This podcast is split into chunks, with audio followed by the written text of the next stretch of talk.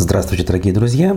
Сегодня вторник, 13 декабря 2022 года и на канале «Аспекты Башкортостан» в 9 часов утра по уфимскому времени стартует очередной выпуск «Аспектов Республики». Сегодня у микрофона я, Руслан Валиев. Привет всем, кто немного, может быть, соскучился. А, я с вами, э, поэтому в обычном режиме, э, к которому мы привыкли за э, не только месяцы существования аспектов, а может быть даже за годы, мы сегодня с вами пообщаемся. А, подготовил я обзор республиканской прессы, целый ряд публикаций на основе событий вчерашнего дня, предыдущих дней. У нас будет фрагмент программы «Аспекты мнений». В общем, все на своих местах равно как и наши трансляции, которые идут в YouTube, ВКонтакте и Одноклассниках. Ваши комментарии я жду в чате YouTube трансляции, а ваши лайки я жду, э, и мы с коллегами вообще все ждем э, в, во всех соцсетях, где мы транслируемся, и в YouTube, и ВКонтакте, и в Одноклассниках. Это э, и приятно, и полезно с точки зрения развития нашего канала, который, несмотря ни на что, продолжает существовать для того, чтобы э, все-таки обсуждать э, информационную повестку нашего региона и не только нашего региона сквозь призму все-таки свободы слова, нежели через призму цензуры. А, Вадим Беляков приветствует, привет, пишет, да, очень рад видеть сообщение твое, Вадим. Руслан Гельманов, Салям Башкортостан в своем репертуаре. Жду приветствия от э, наших э, других постоянных зрителей, а может быть не только постоянных. В общем, э, все готово к тому, чтобы перейти к сути. Поехали. Так, ну, как говорится, в Уфе отменили новогодний фейерверк – праздничного фейерверка не будет, сообщает коммерсант э, со ссылкой на Башинфорум, а тот, в свою очередь, со ссылкой на администрацию города. И далее цитата. «С учетом последних событий специальной военной операции план новогодних праздничных мероприятий в этом году скорректирован. Салюта не будет, формат празднования изменен с учетом настроения людей». Ну вот тут как хочешь, так и понимай, да? То есть э, вроде как э, логика подсказывает, что власти Уфы имеют в виду, что настроение у людей не очень хорошее, и поэтому как бы салют не нужен. Или оно очень хорошее, что его улучшать уже не нужно, и салют не нужен. Если и той, и другой логике следовать, то в принципе э, надо вовсе отменить э, любые, э, скажем так, э, приготовлении к Новому году, елки, я не знаю, не ставить, вот эти вот э, цветовые иллюминации, которыми э, Мавлеев похвастался, э, обнаружив их, дескать, на складе неиспользованными, тоже зачем использовать? Э, как бы это же звенья одной цепи. В общем, э, в период, когда мы говорим А и не говорим Б, когда у нас причинно-следственные связи отсутствуют, э, подобные нелогичные решения, они, конечно же, имеют место быть. Хотя, впрочем, какая разница, да? То есть это не самое главное из того, что мы сейчас э, переживаем с вами.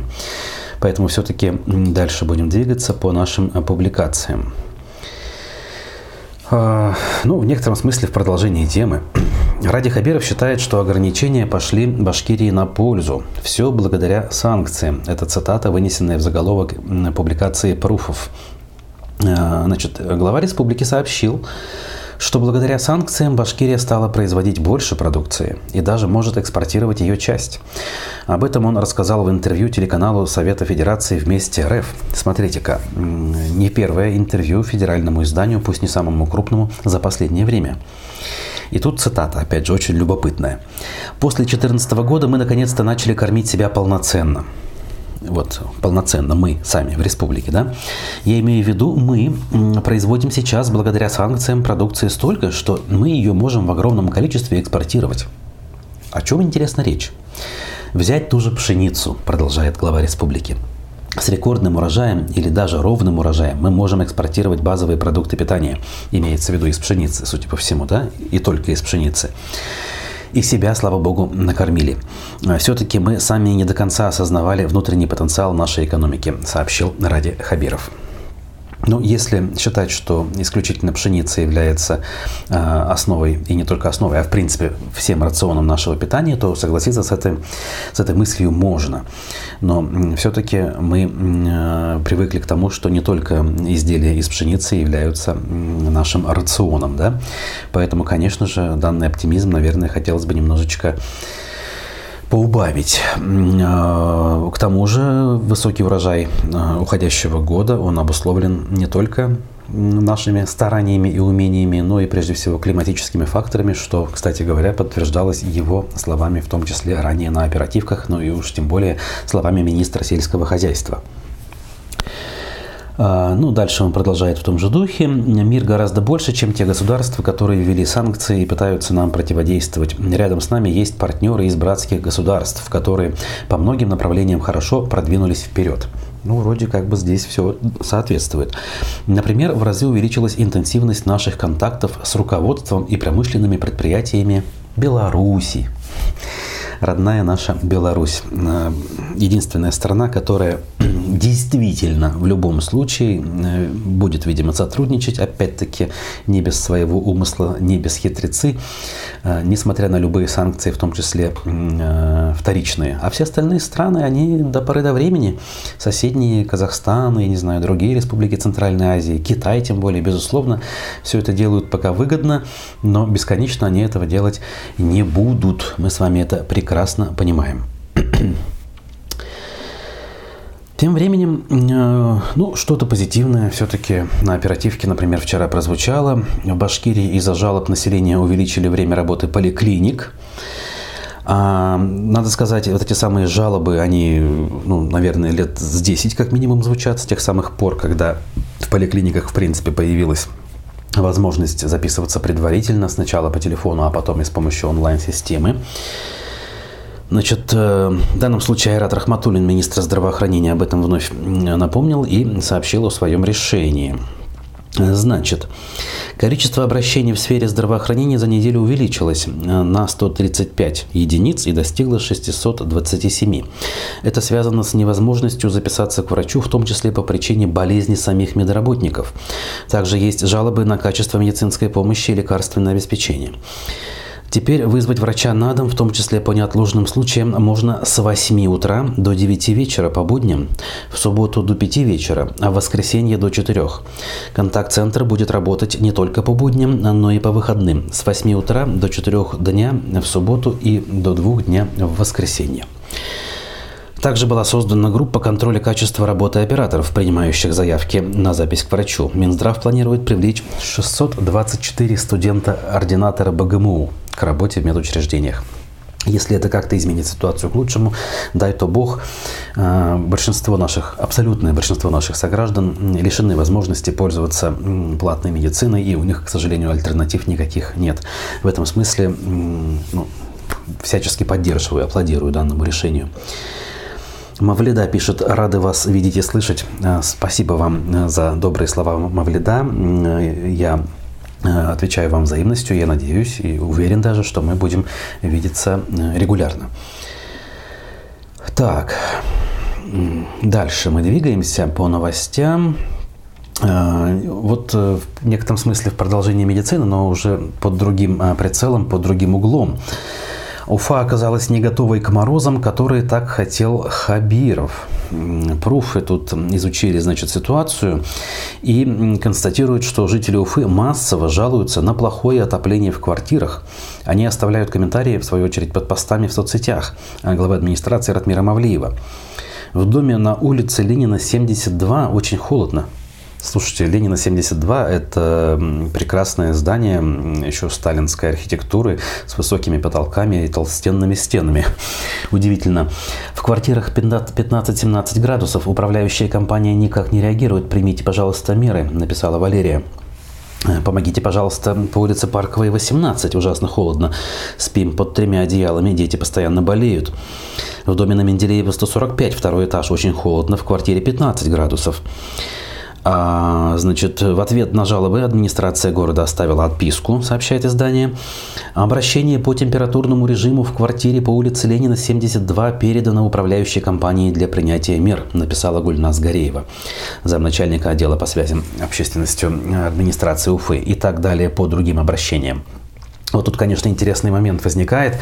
У нас недавно в гостях был уфимский активист Леонид Бирюков, который на эту тему рассуждал, и э, Альберт Рахматуллин, его соратник, также был. Вот они сообщают, что не все так однозначно. То есть э, теплоснабжение – это Баш РТС, с ними прямой договор, и люди им платят те самые высокие тарифы, э, которые уже оскомину нам набили за последние три года. И есть юридические основания Э, жаловаться на них напрямую и требовать от них э, качественного выполнения услуг. В этом смысле, конечно, и наблюдатели в соцсетях, и я лично вспоминаю недавние слова Радия Хабирова о том, что он хотел бы очень холодную зиму, которую, дескать, мы без проблем переживем, а э, европейцам, нашим врагам, по его мнению, придется худо. Пока, судя по тому, что мы наблюдаем, худо приходится именно нам, а никаким не европейцам. Прежде всего потому, что у нас э, сам по себе климат по объективным причинам более холодный, ну и, разумеется, э, состояние техническое, э, состояние инфраструктуры, э, опять-таки, оставляет желать лучшего. Боюсь, до конца зимы мы и не такое увидим. В этом смысле как нельзя лучше ситуацию иллюстрирует э, ситуацию фарса определенного э, ответ депутата Госдумы из Башкирии э, Риммы Утяшевой, которая заявила, что умерший в Белорецке, которому не успела скорая, не должен был выходить на улицу. Пруфы об этом пишут со ссылкой на газету «РУ», а, и, значит, тут надо все-таки прочитать. И напомнить, что мужчина вышел в магазин из дома и умер на глазах э, и на руках прохожих, которые безуспешно пытались вызвать скорую. Машина не ехала минут 40, по словам местных жителей. В Минздраве заявили тогда, что город укомплектован семью машинами скорой. И цитата Утяшевой. «По стандартам на 10 тысяч населения одна машина. У них 63 тысячи населения», отметила Утяшева. «Для города достаточно. Главврач говорит, что будет еще требовать, потому что расстояние в Белорецкий район мне нужно по реальным делам доехать.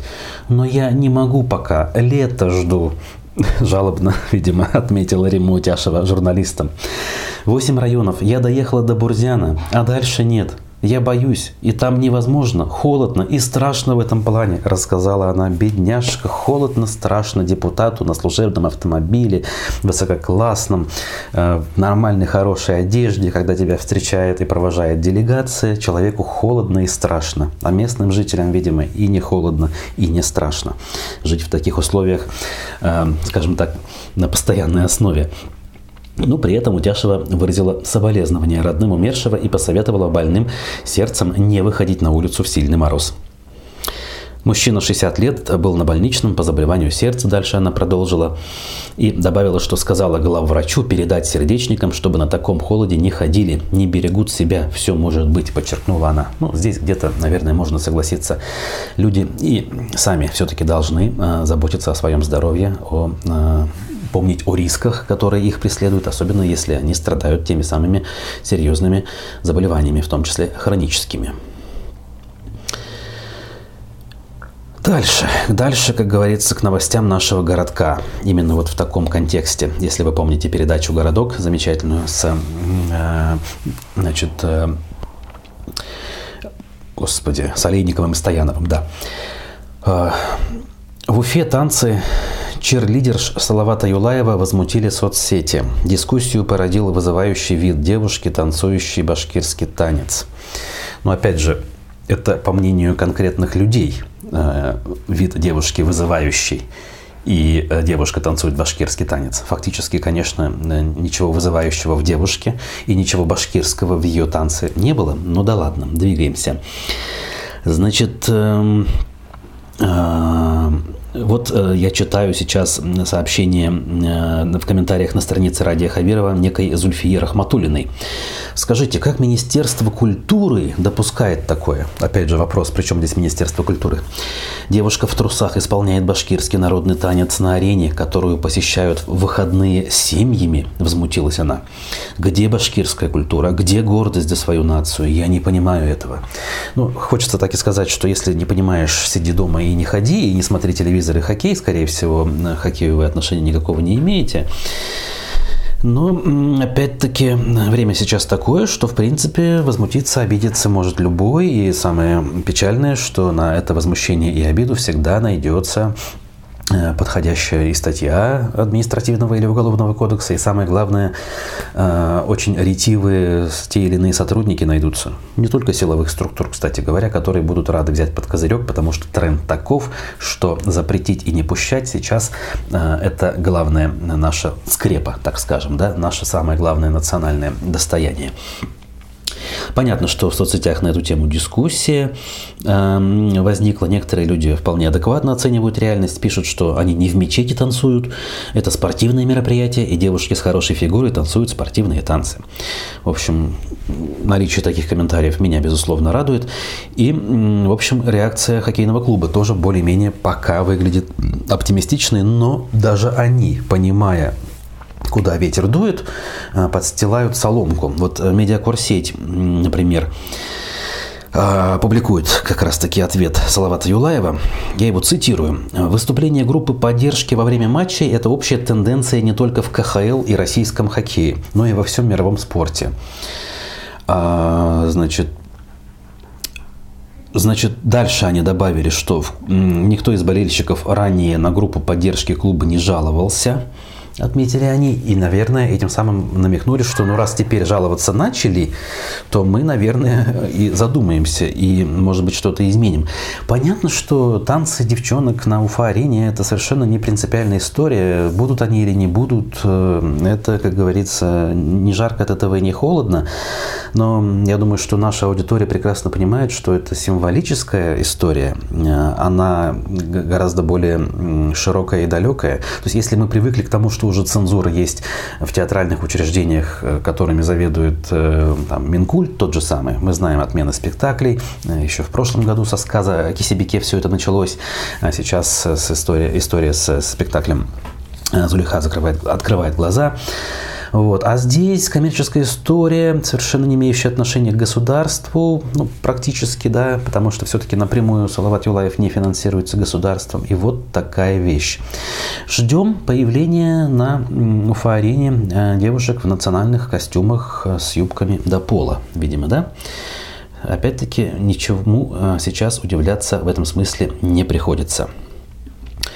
Друзья, сделаем сейчас небольшую паузу. По традиции у нас э, фрагмент программы «Аспекты мнений», который э, в эфире был вчера. Через буквально три с небольшой минуты я к вам вернусь. И э, мы с вами еще более важные темы, в том числе касающиеся событий на Украине, обсудим. ЖКХ должна заниматься на муниципальном уровне. Мне вот сильно не понравилось, когда э, Ратмир Мавлиев пришел на должность мэра города Уфы и сказал, что мы не будем УЖХ закрывать, мы будем выстраивать там новые какие-то отношения, чтобы УЖХ сохранить. Хотя до этого, э, тогда еще министр ЖКХ Алан Викторович Марзаев как раз поднимал этот вопрос, да, что УЖХ банкроты, что они уже не в состоянии как-то переделывать. Необходимо было просто э, закрыть все эти УЖХ и какую-то новую жилищно-коммунальную... Но он предлагал, насколько я понимаю, единую управляющую организацию на весь город создать да, да, да. Ну, возможно, там различные варианты, да. Можно было тогда частников спустить на этот рынок. Там опять момент, кто будет обслуживать вот эти вот старые дома. Ну, то есть есть выгодные дома, где да, меньше да, вкладывать да. надо. Ну, можно было все равно больше. вопрос проработать, там какие-то предоставить там льготы, субсидии. Ну, можно давать хорошие дома и в нагрузку плохие. Вот, вот, вот, как вариант, допустим. То есть можно было много различных вариантов рассмотреть, но почему-то городская администрация решила сохранить тот порядок, при котором эта система жилищно-коммунальная, но пришла полный упадок. То есть все жалобы идут как раз на УЖХ районов же. Каждая крупная управляющая компания района в подчинении, ну, в ведомстве там тысячи домов. Как можно со всем этим хозяйством Нет, разобраться? у них есть подрядные организации в виде ЖЭО бывших, допустим. У ЖЭО там намного же меньше участки, да, Это получается? понятно, но они не несут такой ответственности по закону. Это же УЖХ не управляющая является управляющей организацией, а ЖЭО является управляющей компанией. Почему ЖЭО довольно-таки часто жалуются и пытаются уйти из УЖХ, сами ЖЭО, представляете, да? Потому что деньги-то собирает УЖХ, а до А. ЖЭО деньги практически не доходят. Опять такая же ситуация, как с БГК и Баш РТС. Да, Похоже, почти. Никто не хочет разбираться в этой проблеме, а хотя можно было бы действительно разогнать, по сути дела, уже закрытые управляющие организации в виде УЖХ. Сейчас они там создают какие-то свои управляющие компании, но ситуация, к сожалению, не меняется. И мне непонятно, когда говорят там, что вот у Госкомитета по жилищному строительному надзору не хватает инспекторов, которые бы следили за каждой там управляющей организацией. Когда я работал, мне говорили, если не можешь организовать работу, ты будешь пахать за них. То есть вот Госкомитет по строительному надзору нужно один раз вместе с прокуратурой навести порядок, и потом можно вообще на работу не ходить, потому что никаких проблем не будет. То есть нужно- Они, не решая проблему, усугубляют ситуацию, и каждый раз становится все хуже и хуже и хуже и хуже. Надо вот сразу вот все решить. Представитель Госкомитета может разогнать свой комитет и просто зарплату Но получать. он в этом не заинтересован, точно. Нет, имеется в виду, что они будут просто дома сидеть и зарплату получать, потому что у них не будет никаких проблем, никаких жалоб не будет. Ну вот не идут же на это, потому что, ну, наверное, в мутной воде, да, действительно ловить ры- рыбу легче, потому что там ведь миллиардные обороты, и люди правильно же вопросы задают, а куда эти миллиарды деваются, если у нас нет дворников, нет сантехников, нет уборки, нет тракторов, нет ничего вообще, да, в УЖХ, где деньги?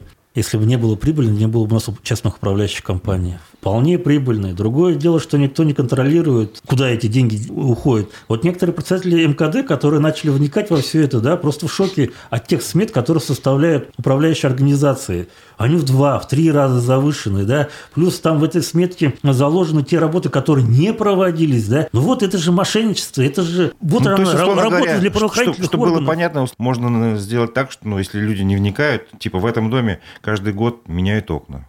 Три раза, там, четыре Ну, бывает раза, пять такое. Бывает такое тоже же такое. бывает. Конечно, Я слышал, конечно. по крайней мере. Поэтому и говорить о том, что не приносит прибыль, они найдут, где украсть деньги, а это наши деньги.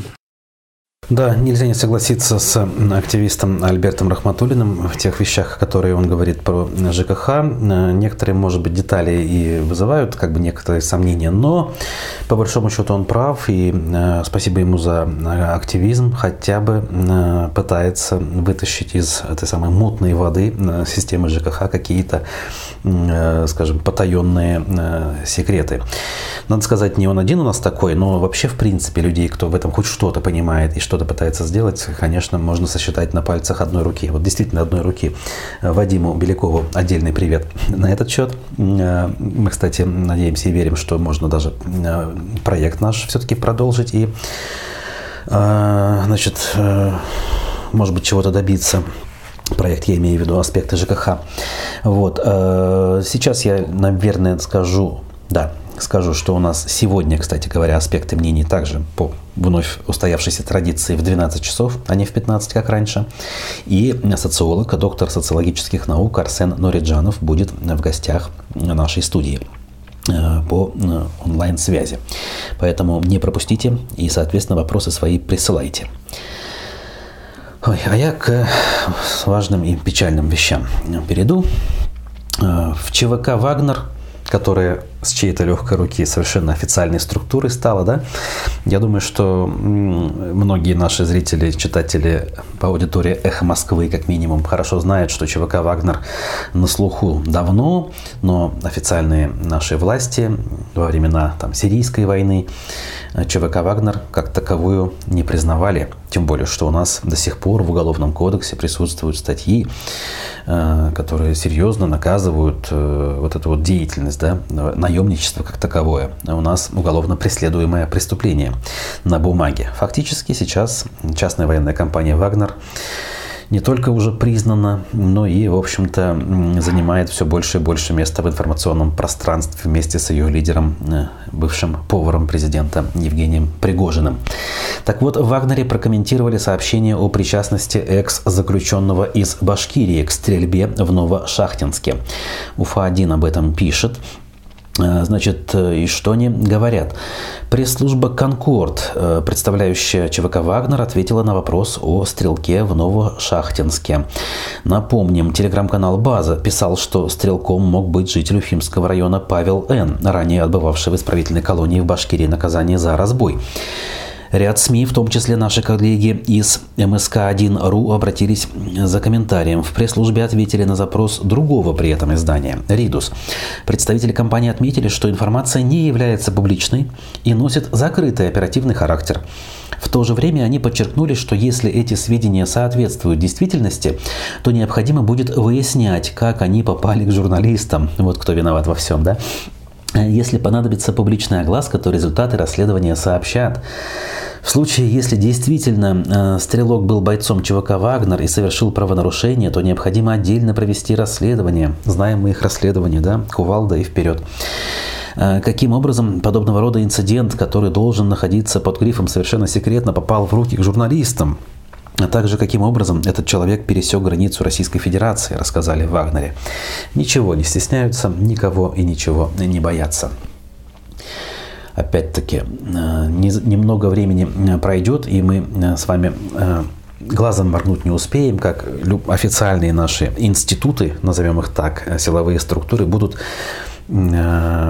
волей-неволей подменены вот этими квази-силовыми структурами, которые де-факто, мы как видим сейчас, являются куда более решительными, куда более цельными и реально более сильными, если уж говорить простыми словами, э, структурами. А им, как известно, в любом случае закон не писан. Если госструктуры хоть какими-то нормативами ограничены, то здесь, в принципе, дальше понятий дело не идет. Да, мы, конечно, знаем с вами, что иногда и по понятиям жить можно. Более того, справедливости иногда иногда в таком мире бывает даже больше, чем э, в том мире, который сейчас у нас есть, я имею в виду российскую реальность. Но все-таки хотелось бы стремиться к тому, чтобы мы жили именно по закону, даже э, по тому закону, который у нас сейчас имеется. Не все, будем говорить, законы, написанные или э, действующие в России, да и юры, являются ужасными. Но мы все дальше и дальше идем по э, стезе ухода от законности к анархии. В Башкирии в школах, где учатся дети добровольцев, планируется открыть шеймуратовские классы. Очередное э, очередная финансовая ноша для родителей. Опять же, делюсь собственными наблюдениями там, где шеймуратовские классы э, есть. Э, родителям приходится скидываться на то, чтобы оборудовать эти самые классы, для того, чтобы купить это самое обмундирование для детей, которое само по себе, конечно, у большинства здравомыслящих людей вызывает вопросы. Но вот, пожалуйста, милитаризация жизни идет семимильными шагами и, к сожалению, все больше проникает в среду детей и подростков через официальные структуры.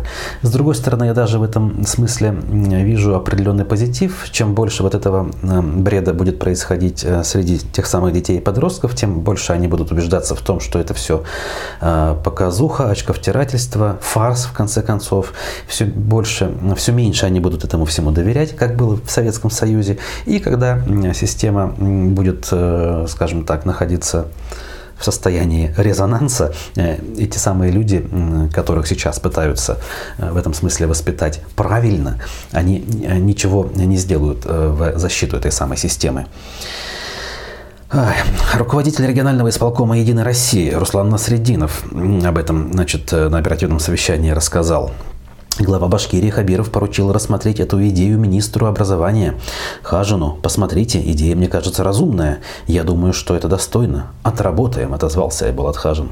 Жалко даже в этом смысле иногда становится некоторых чиновников, которых ты лично знаешь, э, знаешь как людей вполне адекватных, образованных, э, в некотором смысле современных, и им приходится вот э, этим заниматься. Хотя это, конечно, их выбор, в этом смысле э, жалость, наверное, здесь такая, скорее, символическая, не искренняя. Для классов этих предусмотрена единая форма, широкий спектр дополнительного образования. Можно подумать, мало уроков и текущей нагрузки э, у ребят. Значит, здесь будет строевая, огневая, спортивная подготовка, кружки по хореографии. Ну, окей, хореография, ладно. Вокал, национальным музыкальным инструментом, национальным видом спорта. Берегите, как говорится, здоровье и нервы детей.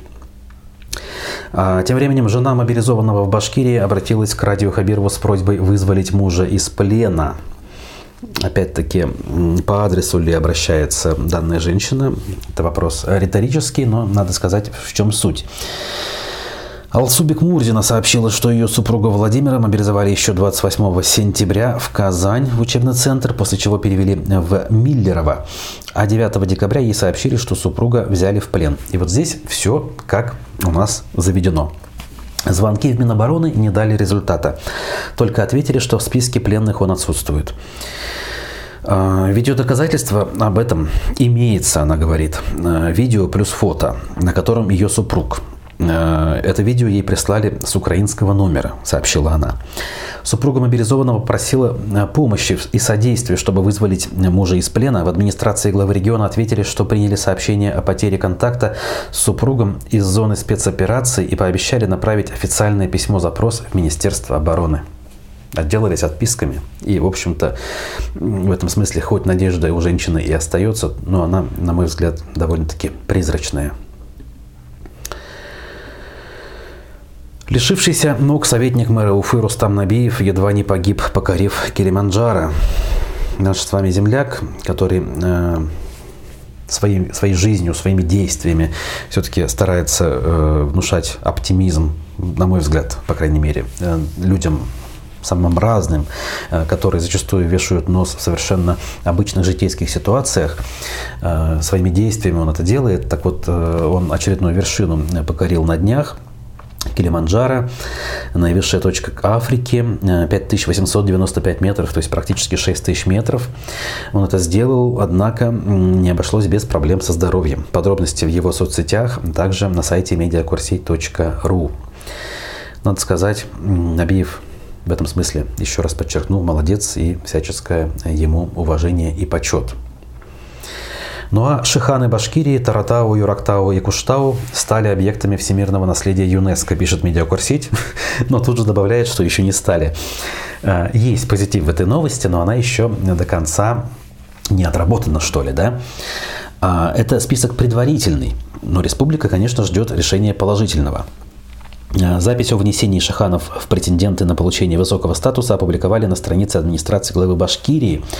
Там же уточнили о том, что несмотря на конъюнктуру ЮНЕСКО, а, несмотря на конъюнктуру, вообще, ну, видимо, мировую геополитику имеют они э, в виду, ЮНЕСКО признает уникальность шаханов, их общемировую ценность и значимость. Однако пока республика ожидает принятия данного решения от комиссии, работа по развитию туристической инфраструктуры в Башкирии продолжается, сообщили они там довольно-таки оптимистично.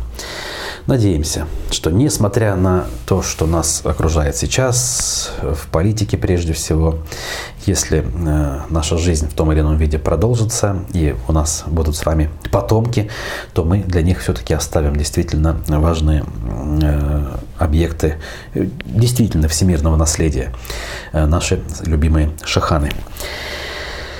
А я буду закругляться. Напомню, что Арсен Нуриджанов в аспектах мнений у нас в 12 часов. Текущие новости в телеграм-канале, на сайте аспектымедиа.ру, во всех социальных сетях. Подписывайтесь, если этого еще не сделали э, в том числе на те сети, которые сейчас не принято называть, поскольку они в России запрещены и заблокированы, но работают.